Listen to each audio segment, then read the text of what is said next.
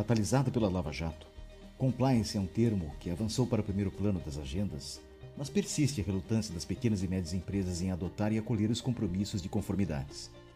Nosso costume brazuca de remediar em vez de prevenir. No site da Endeavor, encontrei esse trecho sobre compliance.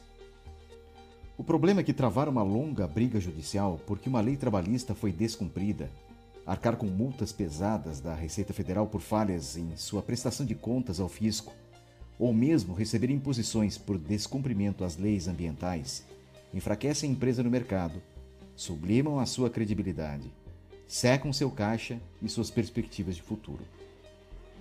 Subestimar o compliance e a importância de jogar dentro das regras é o que explica, talvez, por que a taxa de mortalidade das empresas com até 5 anos de vida beira os 50% no Brasil. Menos de 20% das empresas chegam aos seus 10 anos de vida em geral por falta de controles internos, falhas de gestão, respeito às normas e regulamentação. Acho que faz sentido. E para entender um pouco mais a respeito, conversei com Andréa Guatelli, advogada executiva que milita na área do compliance há muitos anos, um histórico e desenvoltura profundos na área. Ó, oh, Andréa, tudo legal? Boa tarde, Rony. Tudo bem e você? Tudo certo. Andréa, muito obrigado por aceitar o convite para conversarmos sobre compliance, conformidade, né? um assunto tão importante e tão na crista da onda agora, né, que nós estamos vivendo nesse contexto, na atualidade, no contemporâneo, principalmente do Brasil, mercado brasileiro, cenário brasileiro. É, eu tenho algumas perguntas para fazer para você a respeito disso, mas antes, por favor, te apresenta aí num parágrafo curto, com duas, três linhas, e, e fala um pouquinho para o pessoal que não conhece você. Sim, claro. Primeiramente, Rony, muito obrigada pelo convite. É, Para mim é sempre um prazer poder conversar com você. A gente tem conversado hum. algumas vezes e Bacana. cada vez eu tenho me interessado mais por conversar mais e mais com você e te admiro. Não, muito obrigado. Não, muito obrigado. Eu sou advogada, meu nome é Andréa Guatelli, eu sou advogada com formação pela USP e especialização também pela USP em Direito Internacional. É, sou advogada atuante há 20 anos, tenho atuado é, em caráter generalista por muitos anos, em várias áreas do direito. E nos últimos 14 anos, eu intensifiquei minha atuação em biotecnologia, área da saúde.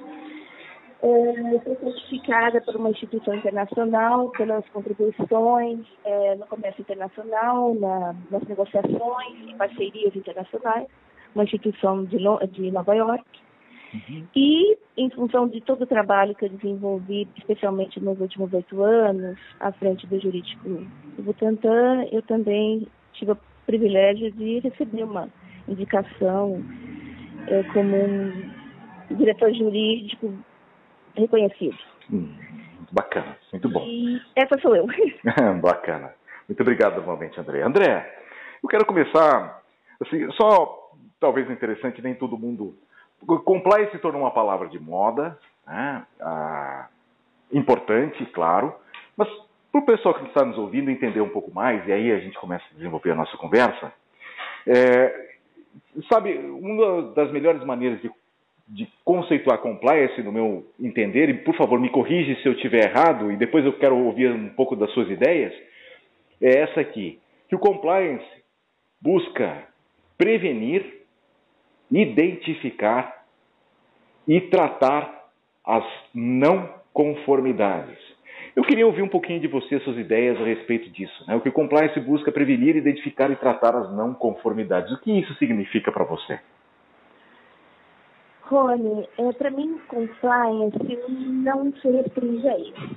É, vou te explicar por quê. O compliance como a palavra diz, significa conformidade, cumprimento, adequação a regras e sistemas, regras de todo tipo, não só legais, mas regras éticas, regras morais, regras sociais e diretrizes. Uhum. E o compliance, na minha visão, ele tem o ele é mais visto pelo aspecto positivo e não de prevenir, prevenir algo negativo. Uhum.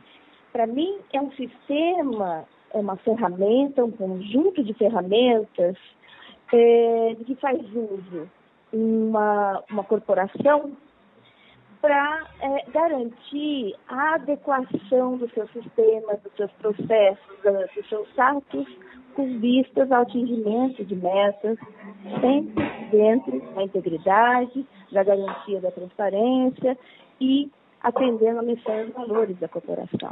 Uhum. Então, ele tem esse aspecto muito mais positivo, construtivo, do que o aspecto preventivo em relação a algo negativo. Uhum. Entendi. Então aqui você está falando de uma coisa importante que chama-se princípios, talvez, né? Eu, pelo menos Sim, é que eu posso extrair da, da, sua definição. Então, seriam princípios norteadores, orientadores. Para o que exatamente você é, você diria para aquele que está nos ouvindo que esses princípios orientadores servem para quê exatamente? Para que servem esses princípios? Para nortear, para garantir que todos os atores dentro de uma corporação estejam agindo é, em conformidade com as regras de várias naturezas, conforme eu te falei, nos seus respectivos escopos de atuação. A atividade deles é uma atividade legal, ética, é, de acordo com controles internos da corporação, atende às regras de governança corporativa implantadas numa corporação, uhum. que, por sua vez, está baseada no planejamento estratégico. Uhum. Então, o, o compliance é esse feixe de normas que norteiam todo mundo, desde o funcionário do chão de fábrica, se for o caso, até os altos executivos uhum. da corporação. Todos eles têm esse caminho é, permeado, uhum. balizado por uhum. normas. Uhum. Muito bem, tem duas. Acho que tem duas questões aqui que eu gostaria de, levar, de é, iluminar na, nas suas respostas, no seu comentário, que são os seguintes. Primeiro, gostei muito quando você fala que você não enxerga o compliance como uma dimensão é, negativa, portanto, proibitiva, né? punitiva, proibitiva, etc. Mas vê ele como uma dimensão positiva. Poxa, isso é um avanço da forma de entender, né? Porque então você está dizendo que o compliance ele não é apenas reativo, mas ele seria ativo na, uh, na orientação às pessoas que estão abrigadas num sistema de compliance. Seria isso, André? Sim, é, é ativo, é construtivo, é garantidor do sucesso. Ele é uma ferramenta positiva que vai garantir, vai ajudar, pelo menos, uhum. muito substancialmente, que a empresa atinja as metas a que se propôs, metas de curto, médio ou longo prazo. Então, eu vejo compliance como um, um grande aliado uhum. um grande aliado na condução das atividades da empresa, para construir. Ele é uma medida de aculturamento, uhum. construindo uma cultura de integridade combinada com a eficiência e, a, e um, o, o, resultado positivo da empresa. Entendi. Porque no, no, final do dia, a uhum. empresa precisa faturar, precisa atingir suas metas. Uhum mas sempre cuidando de atender os princípios morais e éticos e legais, uhum. ou seja, a integridade, a transparência, e o compliance é seu grande aliado nisso. Entendi. E, e, depois tem uma outra coisa também que fica como pano de fundo da tua conversa, né? Você falou várias vezes, eu, eu já perdi a conta das vezes que você falou da palavra transparência, né? E transparência não é apenas uma palavra de moda. Hoje, assim, é, existe um ecossistema bem organizado, que se não é, traz a transparência, se não leva a transparência, melhor dizendo, a um nível ótimo, pelo menos, se aproxima muito dele. Deixa eu, dar um, deixa eu explicar melhor o que eu quero te perguntar. Tem um site chamado Glassdoor, é, porta de vidro, glassdoor.com. Não sei qual é o equivalente que tem no Brasil. Mas é um site, por exemplo, que fala sobre as empresas do lado de dentro. Né? Então, por exemplo, quando um, é um site americano, quando um funcionário vai se candidatar para uma posição de uma, é, uma empresa qualquer que está ali nesse site, é uma espécie de reclame aqui das empresas. Ali ele vai ver assim as pessoas falando a respeito da cultura, dos salários, da política, da forma de fazer negócios, etc, etc. Então, o que eu quero dizer com isso? Que existem hoje instrumentos que permitem que qualquer um né, enxergue as empresas por dentro, né, se não diretamente, indiretamente. Aí a minha pergunta é: compliance está deixando de ser uma opção para tornar-se como uma obrigação, uma algo compulsório, as empresas estão aderindo por iniciativa própria ou estão se sentindo pressionadas a aderir ao compliance por um contexto, enfim, que está se alterando? Sim. Uh, primeiro, gostaria de dizer que a questão da transparência ela vem se intensificando muito, muito. Diversas novas normas exigindo transparência vêm sendo promulgadas, vêm sendo publicadas. E tanto uh, em uh, órgãos governamentais, no setor público, como também no setor privado. Isso quer dizer o quê? As empresas, se no primeiro momento elas se viram obrigadas a implantar um sistema de transparência, de integridade, um sistema de compliance, essa noção já vem mudando, e vem mudando crescentemente para algo que é, evolui para uma mudança de cultura.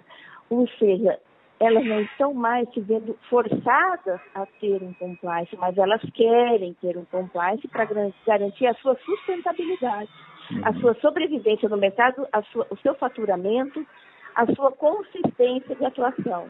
Uhum. E a sua permanência é, dentro das regras, uhum. mas sem que seja forçada a isso, por iniciativa própria, por uma mudança de cultura, uma mudança de visão. Uhum. Uma... Eu creio que, hum. É, é, desculpa, eu creio que essa, essa transição da obrigação para a mudança de cultura já vem ocorrendo. Uhum. E ela teria sido espoletada, você diria, pelo aqui no Brasil, aqui no Brasil, ela teria sido espoletada, inevitável perguntar, né? Ela teria sido espoletada pela Lava Jato? Você diria? Eu acho que a publicidade, a publicização da, do compliance, a popularização do compliance, sim. Uhum. É, sem dúvida nenhuma, a Lava Jato catalisou esse processo de mudança cultural. Uhum. Por conta dos alertas, dos grandes alertas que ela levantou. Uhum. Então, é, o que, a Lava Jato funciona como esse catalisador ao mesmo tempo em que funciona como um catalisador das relações de uma corporação com o Estado. Uhum. E se uma empresa não estava envolvida não está envolvida, nunca esteve envolvida em nenhum evento relacionado à Lava Jato, uhum. mesmo assim ela cuidou de rever os seus processos, os seus procedimentos, as suas normas, os seus sistemas de controle interno, uhum. para ver o quão eficientes e eficazes eles são e se, sobre uma situação parecida com aquela dos atores envolvidos na Lava Jato, ela estaria resguardada ou não. Uhum. Então, sem dúvida, a Lava Jato trouxe essa preocupação e essa, esse compromisso, até espontâneo, eu diria, uhum. das empresas em, buscar uma é, mudança cultural. Uhum. Entendi. Então, um catalisador, né? Para usar o mesmo termo. É um catalisador. Você, um catalisador. Acho que o assunto estava sobrevoando e ele, enfim, decantou por conta da publicização que houve do Lava Jato e tudo e todas as consequências que teve por aí. Seria isso? Sim, é, acelerou. Uhum. É, eu acho que aí a gente é, mudou de 3G para 4G, vamos dizer assim. Entendi. Muito bem. Mas aqui tem um outro ponto que é interessante também. É, e não é uma crítica, é uma, é uma simples leitura.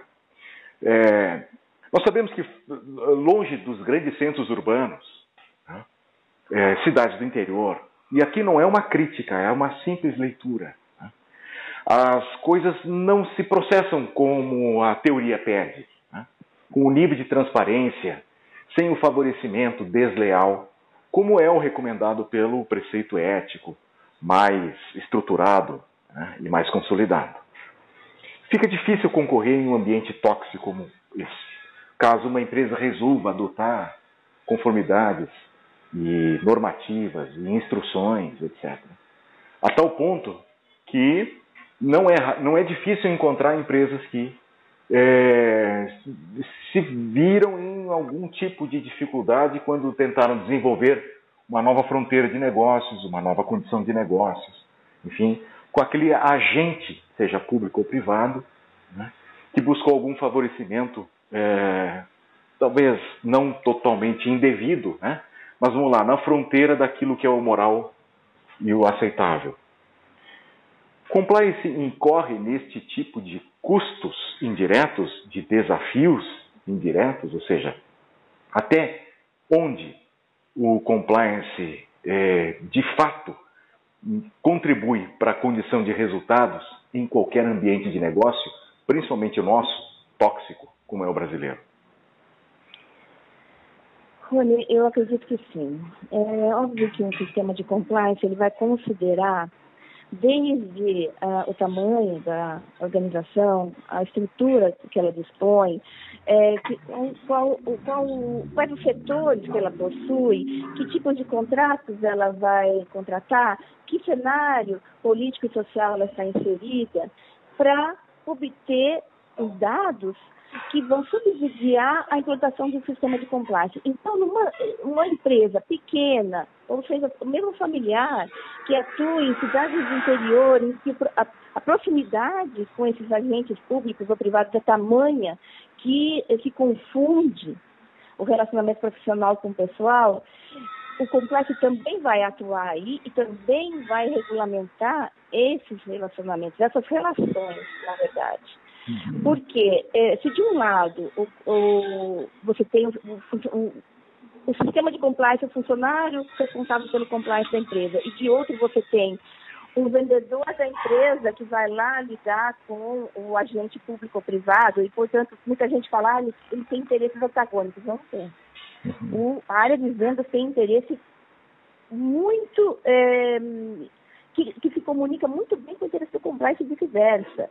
Porque ambos querem garantir que a empresa seja bem sucedida. Uhum. Mas, para isso, o setor de vendas vai ter que ser muito bem treinado, assim como todos os demais setores dessa empresa, seja de tamanho ela, é, seja de que tamanho ela for.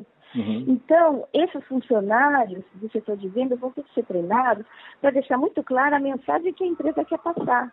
Uhum uhum. certo? Uhum. Seja com uma grande, um grande comprador, seja com um comprador pequeno, seja com uma prefeitura minúscula, tem que deixar a transparência da, da missão e dos valores dessa empresa muito claros. Uhum. E para isso, todos os atores dessa empresa vão ter que ser treinados. Uhum. Conjuntamente. Sabe que é interessante isso que você comenta, porque é, assim, se eu levar a uma radicalidade, né, a pressão para os resultados determina é, e boa parte da agenda e da conduta, e vou usar do mesmo público que você aponta, identifica, né, que é a área comercial. Então, a agenda de, assim, a, a busca pelo resultado pressiona alguns limites, você diria, pode pressionar alguns limites que ofenderiam sistemas de compliance consolidados, estruturados dentro de uma empresa, e se sim, o que fazer para o que um, um, executivo, né, o que o CEO, o que o Chief Officer Compliance, né, o que ele pode é, realizar é, para evitar que esta pressão acabe contaminando a prática correta das estruturas de compliance, André? Eu acredito que poderia. Poderia interferir, né, pode vir a interferir se a empresa não conta com uma cultura boa de integridade. Se a empresa não conta com uma, uh, com essa cultura que envolve desde os altos agentes, como CEOs e demais membros da diretoria executiva, até o funcionário de mais, é, mais humilde da empresa. Uhum. Eu acho que se a empresa conta com uma cultura de integridade, de devidamente implantada e treinada, em que todos participaram conjuntamente desse processo, essa pressão não vai existir, porque todos conjugam dos mesmos valores. Uhum, uhum. Então, é, um CEO jamais iria pressionar a área de vendas por resultados a qualquer preço, jamais. Uhum, jamais. Uhum. Porque ele está preocupado com a integridade e com, as, com a própria sustentabilidade da empresa. Uhum, uhum. Se a empresa se vê é, diante de uma situação crítica, uma relação comercial crítica, então daí é o caso do CEO ponderar.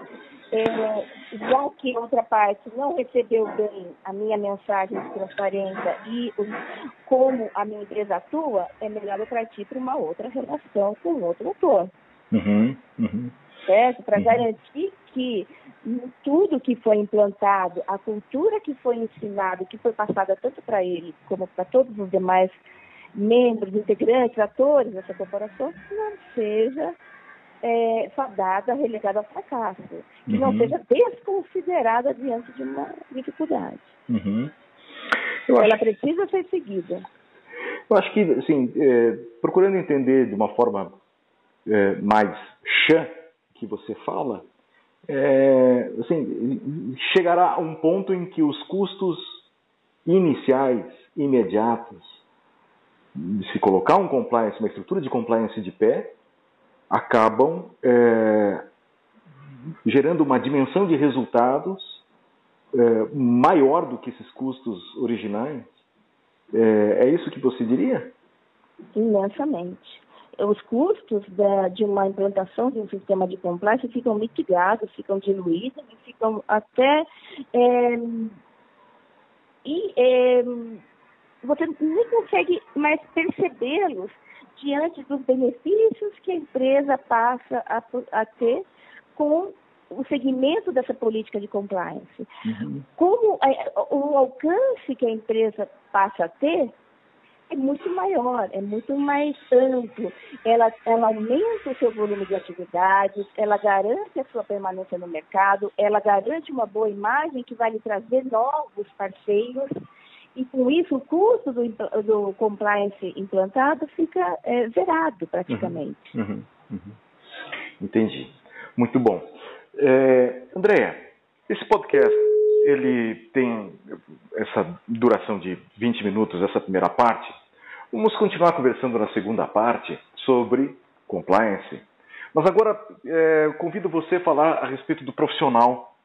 O profissional que atua ou quer atuar, né? Por onde inicia, ou quais os desafios que ele tem, a sua formação, enfim, para aquele que está interessado em atuar mais diretamente no compliance e sistemas de conformidade nessa segunda parte. Tá bem? Tá certo. Então já voltamos. Ok. Em relação ao perfil do profissional de compliance, eu gostaria de fazer uma, uma explicação prévia. Antes de justificar é, o porquê é, do perfil do, do, funcionário de compliance, do compliance officer, eu gostaria de dar um, uma prévia. Na função de compliance officer, eu diria que é, ele vai lidar com um trabalho estratégico.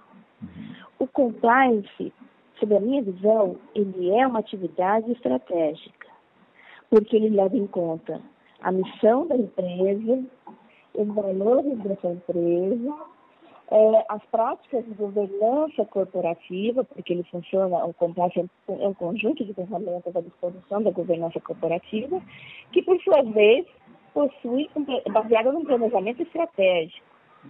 Uhum. Então, é, a atividade de compliance é estratégica porque ela, ela é uma interpretação, ela deve considerar a leitura e interpretação dos valores culturais locais da uhum. empresa e do meio em que ela está inserida. Deve considerar fatores externos que impactam na atividade da empresa e que oscilam muito, como por exemplo no caso do Brasil. Uhum. Então, num país em que a economia não é instável, a política não é instável, é, os fatores externos que interferem na atividade no compliance são muito fortes. Uhum. E, portanto, esse profissional de compliance vai ter que considerar isso na sua estratégia de implantação de um sistema de compliance. Uhum. Entendi. Certo? Então, eu diria que esse profissional de compliance, antes, como premissa básica, ele precisa ser um advogado. Uhum. E um advogado generalista. Uhum. Ele precisa entender das várias áreas do direito. Uhum. Porque o compliance, ele é, embarca, ele deve ser aplicado em todas as áreas. Ele usa todas as áreas do direito para ser aplicado. Uhum. Exemplo, vamos, por exemplo, compliance ambiental, compliance trabalhista, compliance previdenciário, uhum. compliance tributário, tributário. Né? Então, é, esse profissional do direito, ele precisa ser um advogado. Uhum. O profissional do compliance tem que ser advogado, uhum. tem que ser um advogado generalista. Uhum. Não adianta ele ser um tecnicista, porque ele uhum. precisa ter essa visão ampla e profunda. Uma visão sistêmica, né? Muito bem. Vamos fazer um pequeno intervalo então, Andréia, e voltamos a seguir falando a respeito do profissional, dos desafios, da, talvez do ponto de partida e de outras coisas mais. Um minuto, já voltamos. Ok.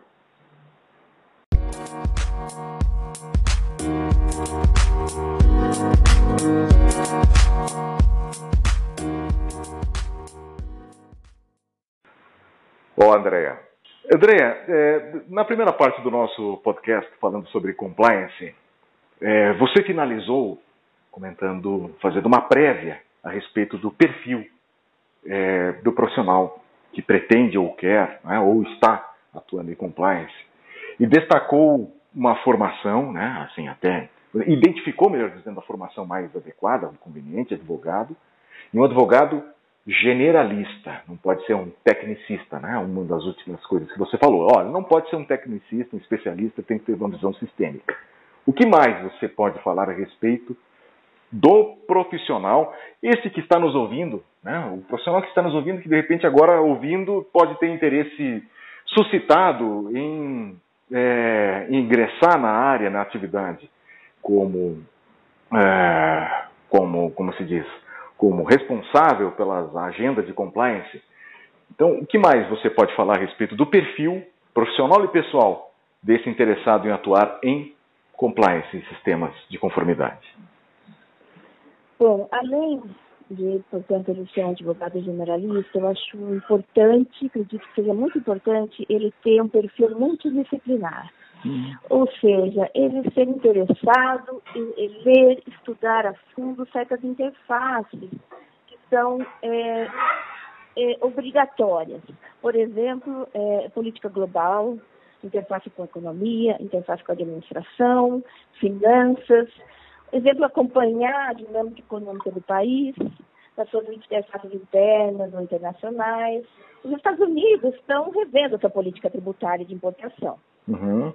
E isso vai fatalmente impactar o comércio internacional, inclusive o Brasil, uhum. positivo ou negativamente. Uhum. Então, o profissional de compliance vai precisar é, a, a ter noção do que acontece na economia nacional e mundial, é, quais os impactos, quais as perspectivas da economia para poder traçar um plano, um programa de compliance. Uhum. Ou, é, com relação às finanças, ele precisa entender de câmbio, quais são as, flutuações, as taxas de juros Selic, pagamento de dívidas do governo, o que, que pagamento da dívida do governo, pagamento de dívida interna externa impacta nas políticas, nas práticas da empresa. Uhum. Ele, isso certamente impacta. Uhum. Né? Uhum. Os planos de curto, médio e longo prazo da empresa serão impactados uhum. pelas políticas do governo. Uhum. O governo, onde essa empresa está inserida.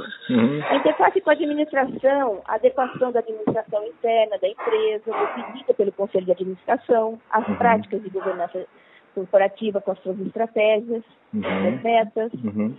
Portanto, esse perfil multidisciplinar eu acredito que seja fundamental. E se esse profissional que está nos ouvindo se identifica com isso, eu acho que agora ele acaba de se encontrar, porque uhum. ele vai se apaixonar por essa atividade.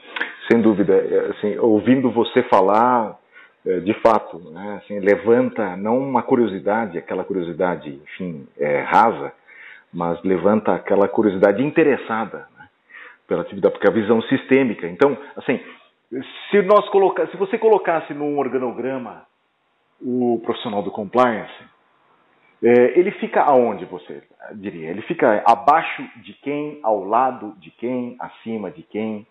Onde você colocaria a caixinha do profissional do, da área de compliance? E conectado com quem?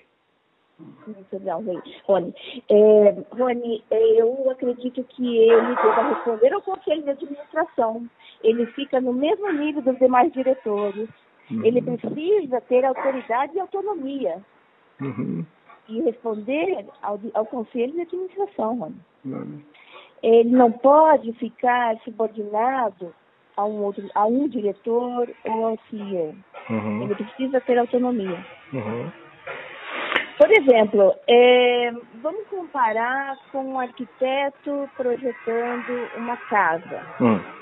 É, esse arquiteto ele vai ter que ajustar o projeto dele, que é o é, programa de compliance, aos detalhes do terreno. Uhum. O terreno é instável, é sujeito a deslizamentos, uhum. tem aclives, uhum. ele vai ajustar o projeto dele às variáveis críticas que eu comentei anteriormente e que uhum. interferem na funcionalidade da, do imóvel, da casa, que é, no caso, a empresa, e na uhum. otimização dessa funcionalidade, que são os uhum. resultados. Então, esse profissional precisa ter bagagem, conhecimento multidisciplinar e precisa ter autoridade independente. Entendi. Muito bem. É, inteligência artificial.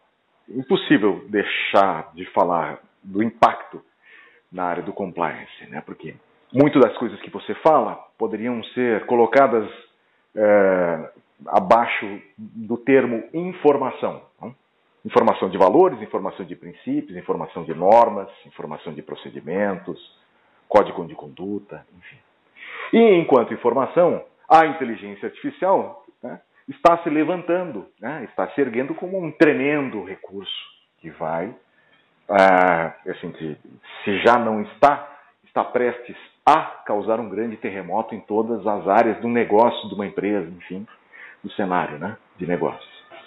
Aonde você diria que a inteligência artificial tem uma perspectiva de contribuir para a área de compliance, para a atividade de compliance, para o profissional de, é, de, responsável pela agenda de compliance de uma empresa? Bom, é, como a, a, inteligência artificial ela vai é, otimizar, facilitar muito a coleta de dados, de informações, os algoritmos, a combinação de informações, para que a atividade intelectual as use em prol de uma atividade, o profissional de compliance vai ter um banco de dados, entre aspas, muito mais completo e com perspectivas muito mais eh, seguras no caso de sua utilização. Informação vai ser a nova moeda. Né? Uhum. É, não a informação pura e simples, mas como você trabalha a informação é a informação interpretada né interpretação exatamente da informação uhum. agregação de valor uhum. e então o profissional de compliance que souber trabalhar na informação aplicando sua intelectualidade a todo o conjunto de, de dados que a inteligência artificial proporcionará a ele vai ser muito bem sucedido uhum e vai garantir muito mais é, sucesso para a empresa, um sucesso sustentável, muito mais seguro, digamos assim. Uhum. Compliance ainda é, você diria que compliance ainda é privilégio das grandes empresas e, portanto, daqueles profissionais que pretendem trabalhar em grandes empresas? Ou não, já não é mais? Ou ainda vai ser das grandes empresas, mas logo será também das pequenas e médias. Como é que você situa é, essa régua? Né? Isso é coisa só privilégio das grandes empresas e, portanto, somente aqueles profissionais com boas formações em faculdades de primeira linha, enfim, fluência em dois, três idiomas? Ou não? É algo já mais próximo de nós, de todos nós? Eu acredito que seja muito mais democratizado já. Hum. É, não se trata de uma popularização da, da, da, terminologia apenas, não se trata disso. Eu acho que a, a implantação do programa de compliance está mais democratizada na medida em que médias empresas já vêm implantando seus sistemas e até pequenas empresas também têm se preocupado em ter um sistema de integridade. Obviamente, a complexidade desse programa de compliance vai variar uhum. segundo a dimensão dessas empresas, segundo inúmeras variáveis, uhum. né? Uhum. Conforme a gente já conversou anteriormente. Uhum. Mas, sim, as empresas estão preocupadas em, em, em possuírem, implantarem um sistema de compliance adequado à sua realidade de atuação, à sua realidade eh, estrutural e eh, estão podendo contar com profissionais uhum. Que não são apenas os profissionais das faculdades de ponta. Uhum. Eu acredito que não seja um diploma apenas o, o, o importante para o uhum. profissional. Uhum o interesse dele, ah, esse, eu acho que essa, esse aspecto, esse perfil multidisciplinar de um profissional ajuda muito na qualificação dele. Uhum, uhum. Então, ele pode não ter feito uma faculdade de ponta, mas se ele se interessa, se ele continua estudando e se ele persegue os seus objetivos, ele pode sim vir a ser um grande profissional. Uhum. E mesmo, e mesmo, sim, é, e mesmo que ele não, não venha a optar pela carreira do direito, né, você recomendou antes na prévia, identificando o perfil ideal do profissional do compliance como um advogado generalista, né, com visão sistêmica e consiga navegar em diferentes áreas, mesmo para aquele que está nos ouvindo agora, que já tem a sua formação consagrada, né, é, não pretende fazer mais outra faculdade, seguir outra, outra diplomação. É, o que você diria para este profissional que, ouvindo você, tem esta curiosidade então despertada, né, esse interesse despertado, mas não pretende buscar uma outra formação ou uma substituição da formação atual? O que você diria para ele se ele tem interesse, então, ele agora ouvindo, você tem interesse despertado em atuar na área de compliance, etc. Que você, quais linhas gerais e quais recomendações que você pode oferecer para este sujeito que nos ouve?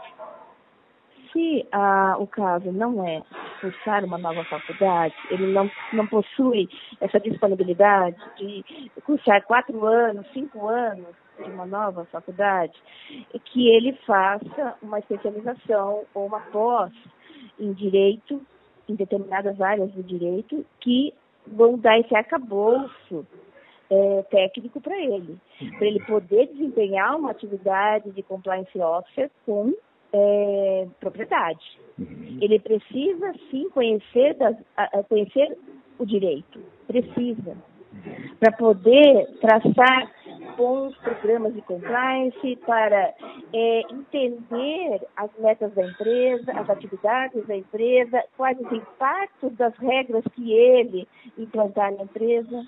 Uhum. Então, ele precisa entender de direito. Então, eu sugeriria que ele fizesse uma extensão em direito, é, fizesse também cursos voltados à área de compliance, que certamente cursos bons, existem cursos muito bons de compliance que são mais robustos uhum. e que apresentam todas as implicações de um programa de compliance e suas interfaces com o direito uhum. e com as demais disciplinas, administração, finanças, conforme a gente conversou. Uhum, uhum. Por aí vai. É, isso é fundamental. Precisa ser é, um profissional é, é com estofo, é, utilizando uma palavra mais popular. É, e é uma palavra que, ter um é, e é uma palavra que eu gosto muito. Você pode repetir ela, por favor? profissional precisa ter estofo, seja em que área for. E isso eu, eu também gosto demais.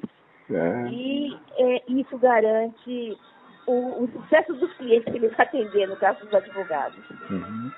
Estofo, né? Uma coisa importante. Então não pode ser uma gambiarra, né, Andréia? De jeito nenhum, de jeito nenhum. Nada de cursinho rápido de dois dias, um dia, é, certificações relâmpago. Precisa ter aprofundamento, precisa ter profundidade. Uhum. É, você, assim, daria para é, pensar, assim, se, se, o sujeito fosse fazer um planejamento, tá bom, eu vou começar por aqui. Né? É, daria para começar por uma extensão ou uma pós, né, uma pós-graduação, um curso de extensão universitária. E você diria que é possível que ele, ele tome o primeiro, tenha o seu primeiro contato com cursos em plataformas digitais como do, claro, e aí talvez não, não sei se no Brasil existiriam essas é, essas iniciativas, mas agora me, me vem à mente é, de instituições mais consagradas como o Harvard, MIT e etc, das plataformas do Coursera, por exemplo, né? Que certamente sim. lá tem, sim, cursos que proporcionariam um primeiro contato. É, é, é, essa seria uma boa iniciativa, você diria? Eu, só se ela for concomitante com o curso presencial. Uhum. Principalmente se esse profissional não tem formação jurídica. Uhum ele precisa do, estar em sala de aula, numa extensão, numa pós-graduação, é, perguntar, aprofundar-se no tema, porque ele vai ter N dúvidas. Uhum. E, paralel, e, paralelamente, concomitantemente ou não, ele faz, pode uh, atender esses cursos virtuais. Uhum. Mas esses cursos virtuais não te dão a oportunidade de tirar todas as suas dúvidas. Uhum. Eles pressupõem que você já tenha uma formação que uhum. garanta que você entenda o conteúdo do curso. Uhum. uhum. Entendi. Muito bem. E agora, partindo já para os instantes finais, falar do outro lado do balcão, né? das empresas que querem ou adotaram ou querem adotar é, estruturas e sistemas de compliance.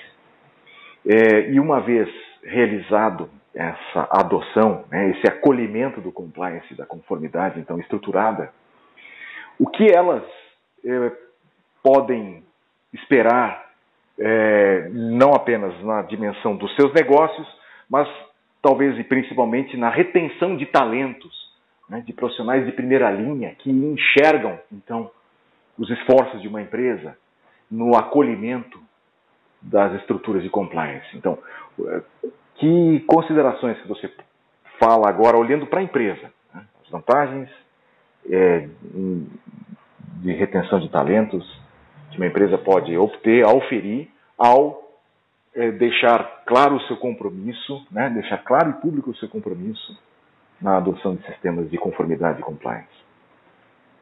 Se uma empresa é, se comprometeu, ou já adotou, ou já implantou um sistema de compliance, isso significa que ela está preocupada com a cultura interna, a cultura é, do seu pessoal. Ela está preocupada com os relacionamentos, com as relações entre funcionários e está preocupada em garantir a equidade Uhum. A, a proporcionalidade entre atividades desenvolvidas e retornos recebidos pelos seus funcionários.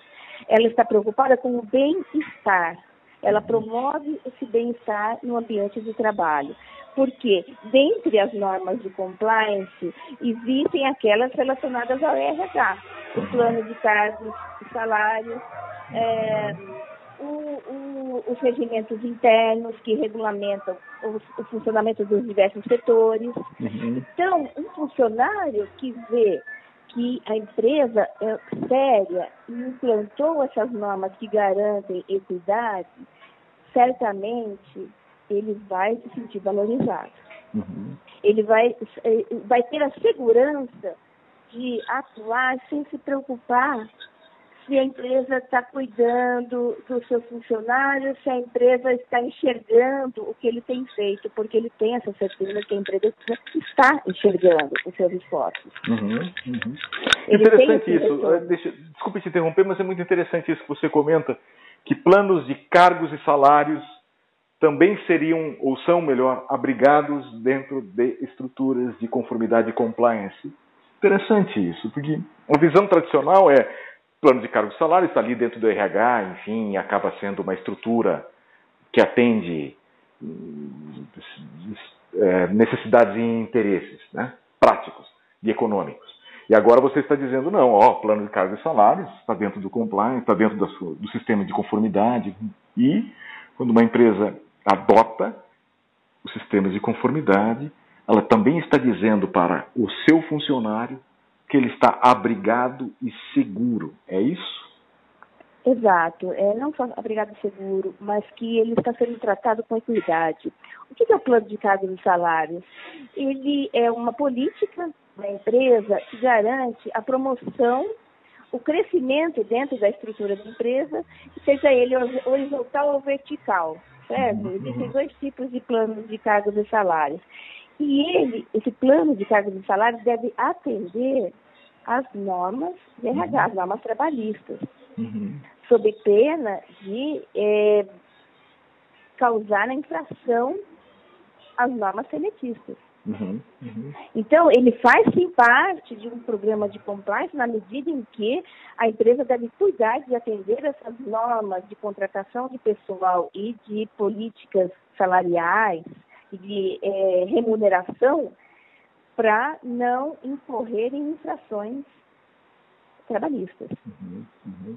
Então, esse plano de cargos e salários atende isso. E, ao Não. mesmo tempo, em que atende uh, a missão da empresa, os valores da empresa e a valorização da sua força de trabalho. Muito bem. Bom, é, depois de ouvir você da primeira e da segunda parte, né, eu sou forçado a reformar a minha ideia original e concordar com você é, que compliance não é apenas um o preventivo, né? mas é, não é apenas o punitivo, o negativo, mas ele é o positivo. Né? Se extrai muito valor desse, desse, de toda essa estrutura, de todo esse sistema, não, Andréia? Sem dúvida, Rony. A empresa, qualquer que seja ela, de qualquer tamanho, só tem a ganhar. Uhum. A curto, a médio e a longo prazo. Uhum. Implantando um sistema de conformidade Uhum. Não precisa ser um sistema grande, nem extenso, nem tão complexo se ela for pequena, mas que seja adequado à sua realidade. Ela, ela tem nesse sistema de compliance uma garantia de que será bem sucedida, que não estará suscetível aos, uh, à oscilação dos fatores externos, que interferem tanto na atividade empresarial. Uhum. Muito bem. Bom, Andréia, é, eu vou deixar com que você assim, encerre o podcast né, com algum comentário livre seu a respeito do tema ou, trazendo alguma outra informação, de, alguma outra, é, algum outro comentário que eu não fiz pergunta. E pode encerrar, por favor. E agradeço a sua atenção, a sua disponibilidade, a aceitação do convite para conversarmos. Espero convidar você, espero que você aceite mais vezes para falarmos a respeito disso e de outros temas que nos interessam, não apenas é, dentro do compliance, mas, enfim, todos esses desafios nessa dimensão mais sensível, jurídica, responsabilidade, sustentabilidade, que você é, demonstra um conhecimento prático profundo e, como diria, ímpar, né? É, muito obrigado novamente. Por favor, pode encerrar o podcast com algum comentário que faça sentido para as pessoas que estão nos ouvindo. E muito obrigado, Andréa. Rony, é eu que te agradeço. O prazer é todo meu de poder conversar com você. Como eu te disse no começo, é sempre um prazer. E eu quero, sim, muito conversar outras vezes. Há tantos temas interessantes para a gente conversar, que não são exclusivamente jurídicos e que têm interface com tantos temas atuais. Uhum. Né? Uhum. E é, com relação a esse tema de hoje, especificamente, para fechar essa conversa, eu só diria uma frase. A atividade da empresa tem que ser viabilizada em qualquer cenário, positivo ou negativo. O compliance está aqui para isso, para viabilizar, ajudar a viabilizar a atividade da empresa e ela chegar no final do dia com a sensação de que está atingindo suas metas uhum. e se garantir para o futuro. Muito sempre com integridade e transparência. Muito bom, muito bom. Andréa, novamente, muito obrigado. E você que está nos ouvindo, assina o podcast. É, esse podcast está sendo distribuído no, no iTunes, no Castbox. É, originalmente ele está lá no Anchor. É, agora está no Spotify. Então não tem mais desculpa para você não assinar e não ouvir. Andréa, novamente, muito obrigado e até a próxima conversa. Um abraço, Rony. Muito obrigada. Até. Até.